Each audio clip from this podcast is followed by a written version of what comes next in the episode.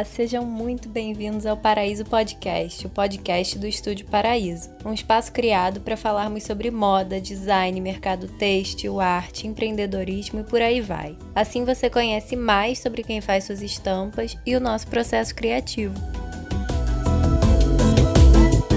Oi, gente, bem-vindos a mais um Paraíso Podcast. Aqui é a Érica. Eu sou a Ju. Oi, eu sou o Rony. Hoje a gente vai falar de desenho, sobre a arte de desenhar, sobre técnica, elemento. É, eu acho legal também a gente falar sobre o dia a dia, de como que a gente faz na hora de selecionar técnica, selecionar para quem a gente está fazendo, que para mim é o mais importante de todo, né? né? O briefing do cliente. Né? Então, acho que a gente pode começar falando do desenho de fato, né? O que, que é essa arte de desenho. Eu, quando falo em desenho, eu tive boas lembranças com desenho quando era criança, porque eu sempre amei desenhar. E aí, com o passar dos anos, eu fui xoxando, fui deixando de desenhar, assim. Aí, quando chegou na faculdade, eu já não, eu já não tinha mais esse apreço, assim, pelo desenho, sabe? Era... Tanto que as matérias da faculdade que eu menos gostava eram as matérias de desenho. E o Rony vai lembrar desse sofrimento Nossa, comigo. Também. Meu Deus! E no meu caso, porque você desenha pra caramba, né? Eu desenho nada, assim. No meu caso, gente, eu lembro perfeitamente que era quinta-feira, o dia da aula de desenho. Eu ia Caraca. pra faculdade chorando. Literalmente chorando. Eu chegava lá depressivo. Porque era muita humilhação. Era muita humilhação. Gente, a autoestima do jovem. Não, e a gente cara, fez tá desenho 1, desenho 2. A gente fez modelo vivo. Nossa, nem fala. A gente fez modelo vivo. Cara, era só humilhação, meu Deus do céu. Por isso que eu não desenho até hoje, porque fiquei, peguei trauma. Não, eu lembro que eu entrei na faculdade porque eu gostava de desenhar, igual a maioria das, das pessoas que vão fazer design. Mas é, quando eu cheguei lá e aí eu vi as pessoas desenhando, eu ficava assim, gente, eu não desenho nada, eu sou muito ruim. Aí eu. a síndrome da impostora. Como que eu consegui passar no THE? Sabe? Aí tá aí Nossa, tem que explicar o que é, é THE, né, gente? Ah, é. Ainda ah, existe THE? Nem existe, mais. Não, existe. Eu acho que, como a gente está falando, a gente tem que dar um panorama, né? Porque um que a gente não. É, tem muita gente que faz, que trabalha com estamparia que fez moda, mas aqui a gente todo mundo fez design gráfico. Então, e a gente fez na mesma faculdade, e daí tinha essa prova que era teste de habilidade específica que era o THE, que era uma prova de desenho que você tinha que fazer antes do vestibular. Para passar no é. vestibular, você tinha que ter aprovado nesse, nesse prova. Quando você selecionava lá o curso e aí ele falava, ah, tem THE, aí você já escolheu uma segunda opção caso você fosse reprovado no THE. Aí no seu vestibular valeria para a segunda opção. E te falar, ah, eu fui reprovado no primeiro, porque eu tentei duas vezes, né? Eu passei no segundo ano. No primeiro ano eu fui reprovado no THE. Gente. É, saberão. Eu passei no segundo. Ah, porque também eu fiz. Eu vi o garoto falando assim: ah, pode fazer de qualquer jeito, até bonequinho de palitinho eles aceitam. Aí eu fui lá, fiz meu bonequinho de palitinho e fui reprovado. Ou seja, aí, ó, desmascarando a fake news. É. é. Não, eu, eu, lembro que eu comprei livros de desenho. Porque é isso, né? Eu não tinha esse background artístico. Então, eu, não, eu nunca fui de desenhar. Gostei, fui pro design por causa de outras coisas. E aí eu lembro que eu comprei desenho, é, livros de desenho técnico para entender perspectiva, luz, sombra. Comprei livros de desenho artístico para entender né, como representar formas. Fiquei uns meses assim, comprei aquele, aquele bloco de 500 de chamequinho. E ficava lá todo dia treinando perspectiva. Gente, 500 é, é mais que uma resma. Quantas, quantas folhas uma resma? Socorro. Muitas. É muita folha, meu Deus. E eu tenho até Mas... hoje essa página com esses desenhos. Ah, eu quero. Eu acho muito representativo, muito simbólico. Acho muito simbólico. Achei que fazer uma exposição. É melhor não, né? Não, é.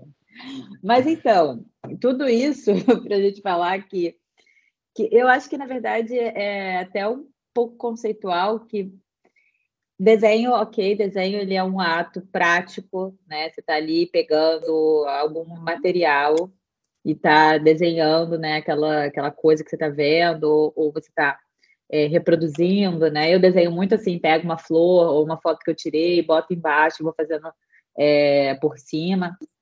Eu não, é, tem algumas coisas que eu faço de cabeça, mas são coisas só coisas que são muito naturais para mim. Mas no geral eu preciso de um modelo para poder desenhar, sabe? Independente do que, que eu vou desenhar por cima, porque aí muda a técnica, muda, enfim, um monte de coisa.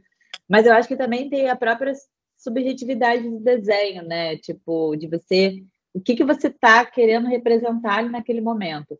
E eu vejo que algumas coisas você vê que tem muita cara daquela pessoa, aquele traço. E aí, quando você vai entrando mais nessa questão, talvez isso seja uma coisa que se conecta com a própria personalidade da pessoa mesmo. Tipo assim, não é só o traço da pessoa. Tipo, eu, se eu for fazer uma análise, talvez, dos meus desenhos, eu gosto de coisa muito colorida, eu gosto de, de traços. Eu odeio mexer, por exemplo, com tinta. É, eu me dei muito bem com o iPad, porque é digital, e eu tenho essa, essa, né, eu consigo usar técnicas diferentes ali dentro da mesma plataforma. Mas, por exemplo, eu odeio coisa muito aguada. Porque eu gosto de coisa que você vê. Por exemplo, eu gostava muito de desenhar com lápis de cor quando eu desenhava coisa no papel. Hoje eu não desenho nada no papel, gente. Acho que no papel, coisas escritas. não desenho nada no papel. Então, eu gosto dessa, dessa coisa do traço mais bold, um traço mais marcado, uma coloração mais marcada. Eu acho que isso, no fundo, tem muito a ver com a personalidade também, sabe? Até na hora que eu vou selecionar, tirando que, assim, isso eu tô falando também num mundo muito perfeito, etéreo, onde você seleciona exatamente o que você quer desenhar sempre, né? Porque, no fim das contas, a gente desenha para como parte do nosso trabalho, a gente precisa desenhar para é, viver. É, né? Mas se eu for, de repente, escolher coisas para desenhar, eu não vou pegar briefing calma, aguada, abstrata, não. Eu prefiro, eu prefiro, Parece que eu tenho uma necessidade de dar forma para as coisas, sabe? Porque aquela flor tem que parecer uma flor, mesmo que ela seja hiper multicolorida, que ela não existe na natureza, mas ela, para mim, tem que ser mais figurativa, as coisas têm que ser mais. De repente, minha cabeça funciona de uma forma que eu precise ver, visualizar mais as coisas do que ficar ali imaginando aquela paisagem abstrata e tal. Então, eu já quase não faço desenho, né? Só que eu já tive, por exemplo, uma marca que eu fazia várias estampas, só que eu trabalhava muito com tipografia, assim, que eu gosto bastante. Então, sempre tentei fazer estampas tipográficas é... e, e, e, e, composições mesmo, né? Assim, montagem, né? Entre aspas é, criar imagem a partir de foto e, aquela mistura com texto, enfim, né? Aquela coisa artística, loucura que a gente faz nas ferramentas. É, mas tudo ele é meio digital, assim, nunca fui de desenhar na mão. Mas eu me viro ali, eu sempre tento levar o meu briefing e resolver o meu briefing com composição tipográfica ou com algum tipo de manipulação de imagem, assim. É, é isso. Por onde eu isso é um caminho até dentro da estamparia também, né? Tipo, você não necessariamente precisa ir para uma estamparia sempre figurativa. Você pode ir, para um estilo mais é, fotográfico tal. E assim, é... então eu só lembrei, eu tinha muito na cabeça assim que para você criar coisas, né? Quando eu comecei a trabalhar com isso, né? Que não fosse essa parte mais gráfica, gráfica mesmo, né? Tipo, sei lá, estamparia de camiseta, essa parte de silk, eu achava muito que você precisava, tipo, ter uma técnica muito boa de desenho e isso era, tipo, primordial. E aí eu lembro no R-Design, assim, que eu comprei uma camiseta que eu achei a estampa maravilhosa, eu não vou lembrar o nome agora da pessoa que fez, mas era uma estampa maravilhosa, era toda de colagem. E aí eu justamente ouvi ele falando isso na, lá na barraquinha, assim, gente, as pessoas acham saber desenhar muito bem para fazer as coisas, e não necessariamente, sabe? Existem outras técnicas, outras formas de explorar a sua criatividade, que não necessariamente é o desenho tradicional, manual, no lápis, né? E aí, e aí depois eu comecei a... Eu tinha mania também de, por exemplo, ah, tô desenhando alguma coisa para estamparia. Às vezes de invalidar o que eu estava fazendo porque eu não estava, tipo, rabiscando do zero, ou porque eu tinha alguma referência, sabe? E e é o que a gente falou, eu, eu meio que me desliguei também um pouco desse peso, assim. Hoje em dia eu me sinto mais livre em relação a isso, sabe? Eu não sinto que se eu pegar alguma coisa para desenhar como referência, às vezes olhando, ou às vezes por cima, eu não sinto que eu estou plagiando, porque eu estou colocando a minha identidade ali, independente da técnica que eu esteja usando. E depois aquilo vai ficar completamente deslocado da minha referência, sabe? Tem algumas coisas que eu desenho na mão também, igual a Ju, assim, principalmente, ah, às vezes, é, eu, eu gosto muito de fazer estampa encaixada, né? Então, muitas vezes eu desenho os elementos, monto o rapor e depois eu jogo o rapor de volta para o iPad e vou encaixando manualmente as coisas que eu quero fazer em volta. E tem coisa que já sai natural, folha, é, banana, essas coisas assim, eu não preciso pegar uma banana de referência. Mas... já conheço, eu já conheço. É, mas tem coisas mais complexas que às vezes, assim, gente, a gente trabalha, acaba trabalhando num ritmo de mercado também, né? Às vezes a gente quer fazer as coisas mais elaboradas e mais manuais na, na, na tinta e tal, mas às vezes não tem tempo hábil para isso. Então, a gente acaba recorrendo para o iPad e assim, isso não tira nem um pouco o mérito da gente estar tá criando uma coisa nova, sabe? Socorro. Já falei 500 vezes, se acabar o iPad, vou ter que mudar de profissão. Não tem condições, gente. Não tem condições. Primeiro, o tempo, né? Porque, tipo, com o iPad, quantas estampas eu posso fazer por dia? Que seja humanamente possível, sabe? Tipo, e se eu for esperar, meu Deus, imagina, eu vou fazer uma coisa, esperar a tinta secar, e aí você tem a gradação, né, de, de secagem da tinta para poder chegar naquele, naquele mesmo tom. Socorro, sem condições. Não tem um, não tem um como a dizer, gente. Como é que faz? sem é. condições, gente. Passaric paper. Passaric paper, imagina, socorro. Então, assim, gente, dá um Meryl para tecnologia. Não, gente, agradecer a tecnologia, tem que usar a tecnologia a nosso favor. Pelo é. amor é. de Deus. Não, assim, eu entendo, eu super entendo que ainda é, é, tem algumas técnicas que a gente não consegue chegar próximo, sabe, no digital. Eu consigo notar essa diferença e eu dou muito valor também para o que é para que é analógico, mas é o que a gente está falando, às vezes no dia a dia fica muito difícil de trabalhar assim com, com analógico. E, e, e assim, caro também, né? É, é, e assim, é, o, o negócio também é. Pra, assim, às vezes falando assim, parece que é muito fácil também fazer tudo no digital, não é, gente? Tipo, às vezes, eu fui fazer ontem, eu tava fazendo ontem um desenho, às vezes eu reparo isso. Eu fico mais tempo escolhendo o pincel que eu vou usar e, e, tipo, tentando botar o pincel na, no traço certo, tipo, porque até isso faz diferença. Às vezes você pegar um pincel e fazer uma linha reta vai dar um efeito. Você fazer ele todo tracejado vai dar outro efeito. Então, às vezes eu fico mais tempo escolhendo o pincel e vendo a forma que eu vou usar o pincel do que realmente desenhando aquele elemento, sabe? Tem hora que eu falo, Érica, chega, decide logo o que você vai usar. Mas você, foi muito bom você ter falado desse lance do pincel, porque eu levo muito tempo fazendo isso também. Porque o mais importante de tudo nessa profissão, gente, é que aquilo fique adequado ao cliente, sabe? A não ser, a não ser e mesmo quando a gente faz para a coleção interna do estúdio, aquilo tem que estar tá fazendo sentido com aquela coleção. A gente não fica assim fazendo desenho aleatoriamente, sabe? Tipo, uhum. até quando eu vou fazer, ó, vou, vou, dar uma outra, uma outra possibilidade. Quando eu vou pegar e fazer assim, ai, tô a fim de fazer uma estampa de uma coisa que eu gosto muito, sei lá, vou pegar aqui e vou desenhar essa banana. Vou pegar o exemplo da banana, que eu realmente gosto muito dessa banana. Até quando eu tô fazendo assim, eu parto sempre de algum princípio, de alguma referência de alguma coisa, sabe? Eu vou fazer isso porque ah, é, esse pincel teve uma boa saída, então vai ser um princípio de faturamento da empresa. Ah, eu vou fazer isso porque eu tô querendo testar uma nova técnica, então vai ser um princípio, sabe? Tipo assim, nunca é do nada, você sempre parte de algum lugar, assim, para fazer aquilo. E, e aí, quando a gente pensa no cliente, isso vai ser o definidor. Tipo assim, se eu vou desenhar uma banana para o cliente X, ela vai ser uma banana de um jeito. Então, aí você já vai para a própria representação daquilo. Dependendo da técnica que você for usar, o mesmo elemento ele vai ser um elemento completamente diferente para a ótica daquele cliente. Uhum. Tipo assim, olha, olha quantas milhões de possibilidades a gente tem de pegar um elemento e troca o pincel. Você pode usar na mesma, tipo, na mesma posição. Imagina a flor. A flor na mesma posição, desenhada de pincéis, com pincéis completamente diferentes, vai sempre dar um resultado diferente. Tipo, Sim. nunca vai ser a mesma coisa, nunca vai parecer igual, sabe? Mesmo sendo a mesma flor. E isso eu já fiz isso diversas vezes. Tem, tipo, é, um tipo de flor que eu gosto muito de pegar exatamente aquela mesma posição da flor e fazer ela é, desenhada no estilo bordado, ou desenhada ela como se fosse com giz de cera, ou desenhada, enfim. Então você tem.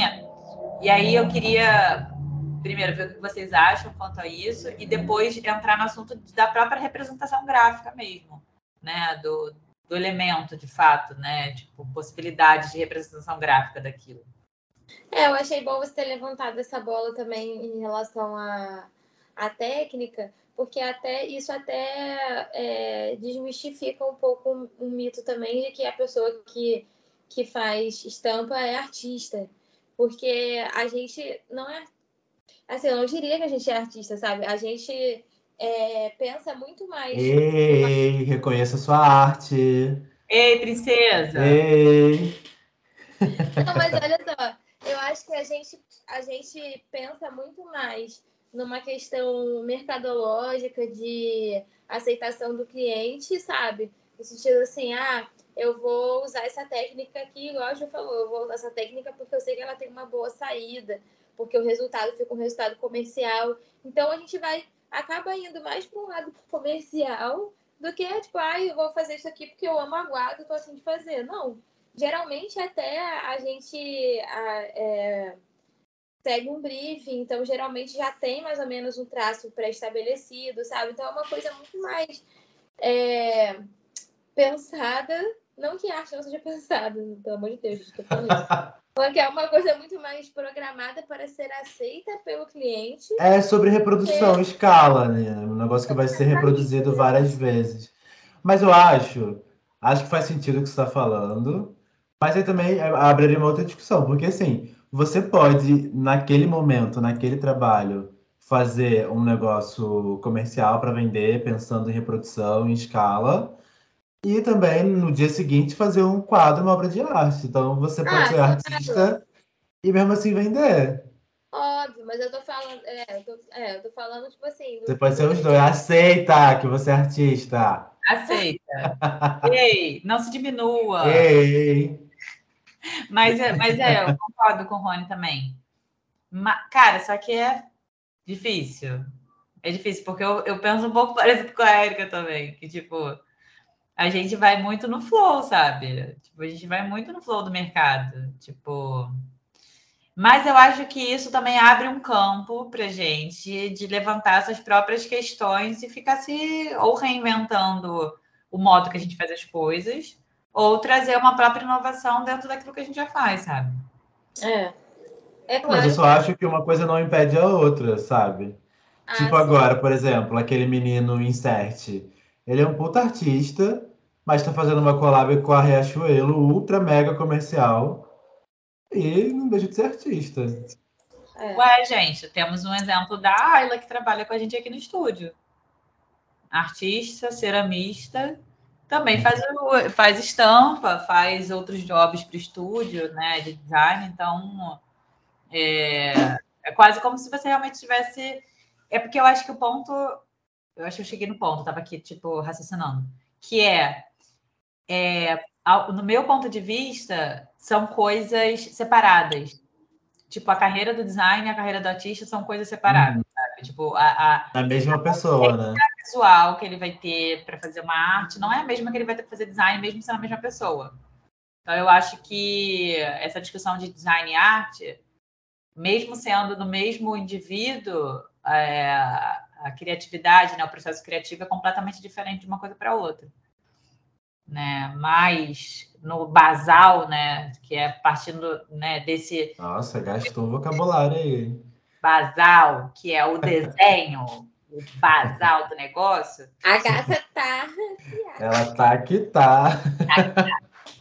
Mas eu acho que aí você parte do princípio básico da mesma coisa, né? Isso se for um artista que trabalha com desenho também, né? Claro.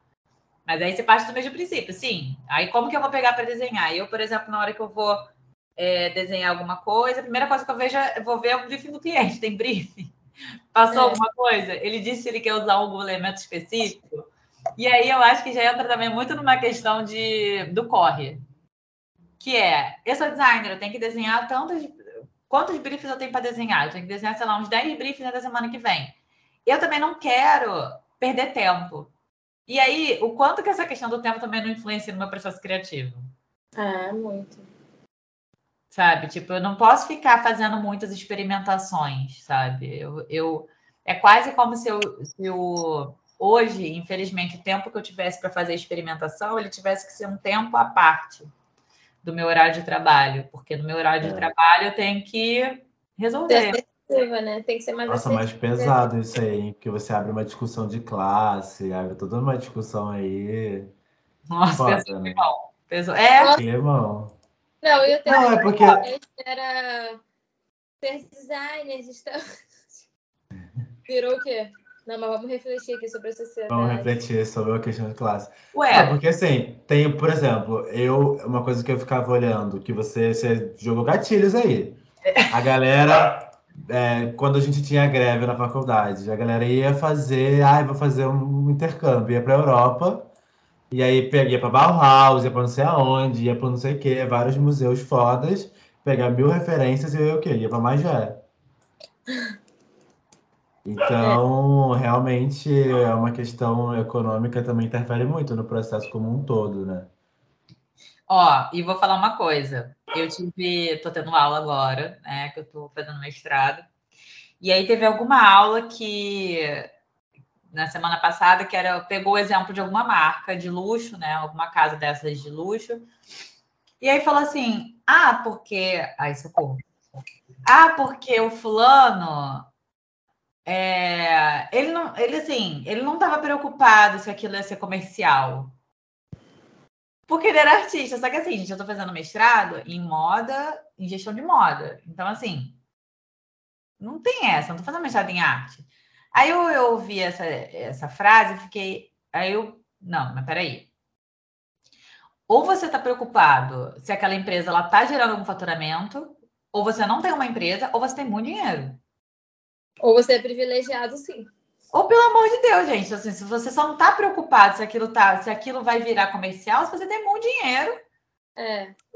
Aí, aí no final alguém falou assim: ah, foi o, o McQueen, Alexandre McQueen. Aí no final falou assim: ah, não, mas é porque. Mas também quando ele, depois que ele morreu, ele se suicidou, né? Uns anos atrás. E aí, quando ele morreu, ele também deixou uma dívida na empresa de tipo assim, bilhões. Então é, é isso. Ele aí não é fácil, né? Ele só deixou uma dívida. E aí alguém comprou. Depois, hoje em dia, a, a, essa, essa empresa faz parte de um grupo comercial que pagou essa dívida. Foda, largou a dívida aí, vocês que ficam. E aí você pode fazer isso também. Deixa a dívida e deixa para alguém resolver. Uma boa estratégia, hein? Boa estratégia. Fica a dica aí, galera. É, mas, e já que a gente está falando disso, é, é, é sobre isso mesmo, cara. Tipo assim, ou eu foco no que eu tenho que resolver para poder, é, né, dentro da minha consciência de classe, que eu tenho que resolver aquilo, porque aquilo tem que é, ser aprovado para né, a gente conseguir fazer aquela roda girar, é, ou eu vou diminuir é, a velocidade dessa roda para poder fazer mais experimentações e pode ser que até isso futuramente traga até um retorno maior, só que no momento que a gente está econômico, a gente não tem como parar para poder testar isso agora, sabe? Não depois de uma pandemia. Tá, vamos falar sobre os, os mitos do design de estampa? Bora! Vamos. Primeiro, que o design de estampa fica o dia inteiro desenhando. Ah, gente, pelo amor de Deus, olha, eu não aguento mais, porque a gente apaga cada incêndio, sabe? A gente faz cada. passa por cada perrengue, aí a pessoa fala assim, ah, o seu trabalho deve ser muito relaxante. Realmente tem hora que é, né? Sim, e, cara, e gente, todo trabalho tem a sua complexidade, tem seu administrativo, sua burocracia, né? Pelo amor de Deus. E, e aí com a gente é tipo, mesmo que eu passe o dia inteiro desenhando, que é, a Erika sabe que eu faço muito isso, eu posso passar o dia inteiro desenhando. Chega no outro dia, eu vou ter que passar o dia inteiro montando estampa. É. Eu não vendo o elemento. tipo assim, o que eu desenhar, ele vai ter que virar um outro produto. Que aí eu vou ter que montar a estampa, já vou ter que pensar no rapó, né? Aí vou montar a estampa. Aí vou ter que fazer a coloração, porque aí às vezes eu sou mais organizada e já desenho aquilo dentro da cartela. Tem hora que eu desenho da cartela vozes na minha cabeça. Aí depois eu tenho que mudar a coloração inteira da estampa. Aí eu vou aplicar. Aí eu vou aplicar e falar, hum, tá grande. Hum, tá pequeno. Hum, essa roupa não tá boa. Aí a gente vai botar para vender. Então tem a parte comercial daquilo. Então, tipo, não é? Queria até, queria. E eu acho que também, na verdade, nem queria tanto. Porque, é. tipo assim, vai chegar uma hora que aquilo não. Talvez não me não iria me satisfazer tanto quanto fazer o todo, né? Uhum. O todo faz muito mais sentido do que só ficar desenhando. É. É, às vezes eu tenho uma certa uma preguiça de, de, de, fazer aquilo virar uma outra coisa, né? Porque enquanto ele está como elemento, ele não, não tem utilidade. É, não, uma coisa que acontece o tempo todo comigo é assim, eu desenhei, aí eu falo, ah, eu vou desenhar tal coisa. Aí assim, acho que o processo de quase todo mundo é assim, né? Eu desenho a maioria das coisas separadas e depois eu jogo pro computador para montar. Aí, aí quando eu vou montar, eu falo, putz, desenhei pouco. Tá faltando uns dois elementos. Aí, aí você fica, ai, mas será? Aí, aí, parece que depois que eu já desenhei, eu fico com preguiça de voltar para fazer o mesmo desenho. Aí eu fico, ah, mas será que se eu der uma distorcidinha aqui, trocar uma cor, não vai ficar legal? Ou então, eu desenhei muito, me empolguei, quando eu vou jogar, a gente está sobrando elemento. Gente, exatamente isso. Ou seja, todo mundo deve passar por isso. Eu também tenho exatamente essa sensação. Eu faço, eu tenho até, eu, eu tento até fazer de uma forma até racional esse processo do desenho. Tipo assim, pô, desenhar pelo menos umas X flores, X folhas, posição, não sei o que, meio que, né? Já para ir num partido nada, Zé. Mas é o que hoje? Não. Tem que desenhar isso aqui, tanto, porque com o tempo que a gente já tem fazendo isso, a gente já sabe que se não desenhar essa quantidade, hoje já vai ficar muito repetitiva, a não ser que você queira é. que repetitiva. Mas, no, no geral, a gente quer que ela fique bem rica, né? Então, rica. E aí, às vezes, quando eu vejo, eu falo assim, gente, tem uns 300 milhões de elementos aqui. É. Tá rica demais, pode ficar um pouco uma pobrinha. Você acha que dá pra fazer duas? Dá pra fazer duas, vou fazer logo quatro. Meu compositor. É, um outro mito é que todo designer de estampa, ele é, tipo, o melhor desenhista do mundo. Tipo, a pessoa é, tipo, top 1, foi, foi o cara, o, o número um da classe dele, o cara desenhar muito, desenhar muito tudo. Isso é muito mito também, gente. Muito, muito, muito. Muito mito. Eu acho que a gente passa muito mais por. A, a gente é muito melhor observador, sabe? Tipo assim, de entender. É, e até criativo mesmo, de trazer técnicas diferentes, composições diferentes, muito mais do que o desenho em si. No final, assim, da estampa, é, geralmente o que você pensou para ela em relação à técnica, composição, montagem de rapport, às vezes o desenho nem tá tão, tão maravilhoso assim, mas a composição faz o desenho crescer, né? A coloração, principalmente. Totalmente, totalmente, concordo com você. É, e a última é que sabe desenhar todas as técnicas. Isso é muito doido também, sabe? Tipo, qualquer briefing que chega, qualquer designer pode pegar. E não funciona assim. Não. E aí você pode até, sei lá, se desafiar. E às vezes eu tenho esse rolê, né? Eu vejo uma coisa e falo assim, hum, isso aí eu ser maneiro fazer, dar um trabalho do caçamba, ou então às vezes dar um trabalho para mim, porque para designer que eu sou, aquilo seria difícil para mim, aí eu pego e quero fazer.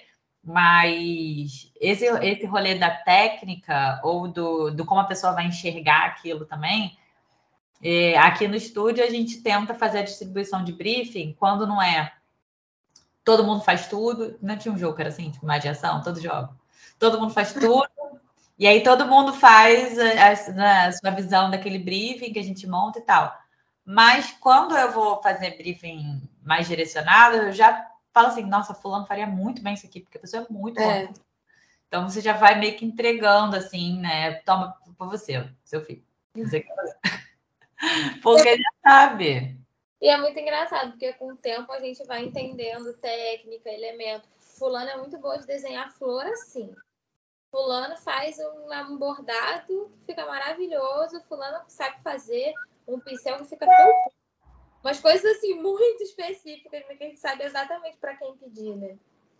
Exatamente, exatamente. É tipo muito. E aí é o. o dia a dia do trabalho vai também, mais uma vez, levando a gente para os caminhos que vão gerar também, no fim das contas, uma, uma praticidade profissional, né? É. A gente volta para a discussão da classe do tempo do dinheiro. Não, não vamos voltar para essa discussão. Não, sério. Mas, Mas assim, eu acho que... Não, no fim, eu acho que a mensagem principal é tipo. O mais importante, de novo, é conhecer muito bem o cliente, conhecer, pegar o máximo de informação possível com o cliente, para ou com a, a, marca, ou, né, tipo, com. A, pegue o máximo de informação possível de quem te passou aquela demanda para que você consiga entregar é, um trabalho, o trabalho mais assertivo possível. Porque sim. aí eu já não acho que é questão de perda de tempo. E sim você, tipo, conseguir fazer um trabalho satisfatório, sabe? Satisfatório para você, satisfatório para quem está recebendo, satisfatório para o comercial que está enviando aquela estampa e vai estar tá ali, né, colocando a cara ali para falar para o cliente. O cliente fala assim: ah, não gostei de nada. Mas você não gosta de nada? Por que você não gosta de nada? Aí vamos voltar lá para o princípio. O que, que você pediu? Como que aquilo foi passado? Quem recebeu aquilo? Tipo, isso tudo é um. um, um isso aí, para mim, quase que faz parte do, do, do, trabalho do desenhista, sabe? Tipo, ele uhum. compreender bem o briefing. Cara, se tem um designer que não sabe ler briefing, é um designer que ele vai estar batendo com a cara na porta todo dia, cara. Tem que é. saber briefing. Eu acho que a leitura de briefing, ela vai até para uma leitura de sabe, de, de interpretação de mundo, assim, de interpretação de. E eu acho que o designer gráfico, a gente que tem formação em design gráfico, faz isso muito, muito bem. Tipo, a gente tem uma visão muito 360 dos problemas, sabe? Tipo, eu acho que uhum. isso é um, um dos grandes um dos grandes é, assets do estúdio, sabe? A gente tem um monte de design gráfico trabalhando na resolução daqueles problemas de uma forma 360. Uhum. Não, não é, não, foca só no desenho, no design de estampa, na moda. Não, a gente está ali para resolver um problema né, dentro dessa área, né? Da área da estamparia, mas poderia ser um, sei lá, propaganda, sei lá, enfim. Uhum. É, eu queria só fazer um, aqui uma observação, porque o Rony tinha falado do insert, né? Eu estava pensando sobre isso que eu acho que o que diferencia muito assim também o designer do artista no caso é que igual assim ele trabalhava antes para farm e ele fazia um desenho direcionado para farm né? Hoje em dia ele continua fazendo estampa tanto que ele lançou a coleção com a Riachuelo e isso não significa que ele tipo assim que ele é artista agora ele não faça mais estampa. Mas a diferença principal que eu vejo é que agora ele como um status de artista ele foi contratado para fazer o que já é a cara dele e não para fazer alguma coisa direcionada para um cliente. Então você quando tipo assim, agora que ele se classifica como artista, né, se denomina como artista, as pessoas contratam ele para fazer uma estampa do insert e não uma estampa da marca, entendeu? Não é, ele não faz mais uma estampa com cara de farm. Ele faz uma estampa com cara de insert para a marca que quiser comprar a estampa com a cara dele, entendeu? Socorro. Arrasou. Amassou. Nossa, amassou. E vamos fechar esse episódio com a Erika, que tá o quê? Coberta de razão. Tá, não tá passando um frio agora, tá cobertinha. E assim, isso é, eu acho que é um desejo de muitos designers de estampas também, como a gente estava falando disso, né? E, e assim, na minha opinião, é quase que o ápice da carreira, sabe? Você conseguir é, transformar o seu traço numa coisa reconhecível, assim. Hoje em dia, a gente mergulhado em tanta referência, em tanta coisa, em tanto, tipo assim, nessa. Você conseguir desenvolver alguma coisa que a pessoa olha e sabe que é sua, é muito valioso isso. Tipo, para quem consegue isso, eu acho incrível. Mas, enfim, não é todo mundo, né? E aí...